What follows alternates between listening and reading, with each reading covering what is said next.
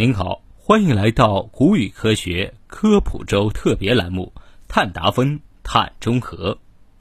今天我们来讨论的是人类排放的温室气体与温升存在什么关系？人类排放的温室气体与温升之间关系非常的复杂，特别是温室气体排放量、温室气体浓度和温升之间并不存在一一对应的同步变化关系。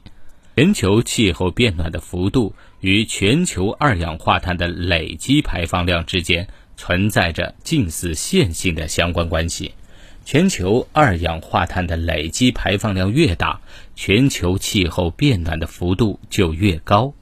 IPCC 第五次气候变化评估报告指出，如果将工业化以来全球温室气体的累积排放量控制在一万亿吨碳，那么，人类将有三分之二的可能性能够把全球升温幅度控制在两度以内。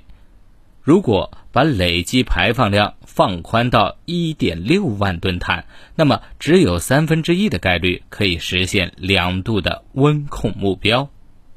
需要指出的是。地球大气中本身就含有一定浓度的二氧化碳，地球上许多不同的自然生态系统过程也都吸收和释放二氧化碳，因此大气中的二氧化碳浓度本身就存在时间和空间上的自然变率。当二氧化碳进入大气中时，会被风混合，并随着时间的推移而分布到全球各地。这种混合的过程在北半球或南半球的尺度上需要一到两个月的时间，在全球尺度上则需要一年多的时间，因为北半球和南半球之间混合的速度很慢，主要是因为地球大气运动主要是以纬向为主。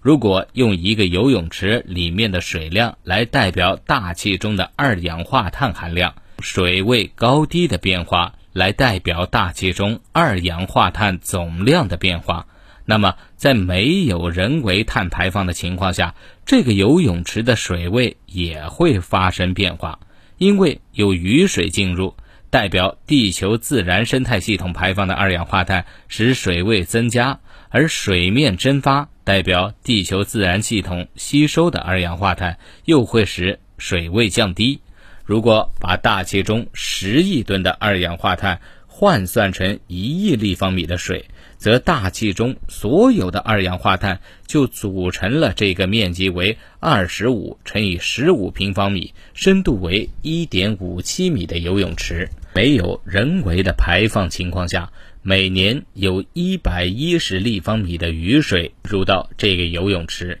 由于泳池的表面蒸发。每年泳池损失的水量也差不多，因此在自然状态下，泳池的水位是基本上保持稳定的，水位在一点五七米左右。也就是说，这种稳定状态下的水池并不会引起全球温升。但是，由于工业化以来产生了人为碳排放。相当于在泳池上面安装了一个水龙头，头向泳池中流入的水量代表人为二氧化碳的排放量。目前水龙头大约每年向水池中增加的是十亿立方米的水，但其中有五点七立方米通过蒸发又流出去了，只有四点三立方米留在了水池中。这相当于每年的人为排放量使水位增加了一点一厘米。工业化以来，人为碳排放量累积使泳池水位增加了六十四厘米，则现在的水位已经达到了二点二一米。也就是说，正是一七五零年以来增加的这六十四厘米的水位，造成目前全球相比工业化前超过了一度的温升。而如果泳池水位继续升高，全球气温也将继续升高。只有当水位保持稳定的情况下，为碳排放为近零，也即为碳中和，全球的温升幅度才会稳定在一定的水平上。好了，今天的分享就到这儿，我们下期节目再见。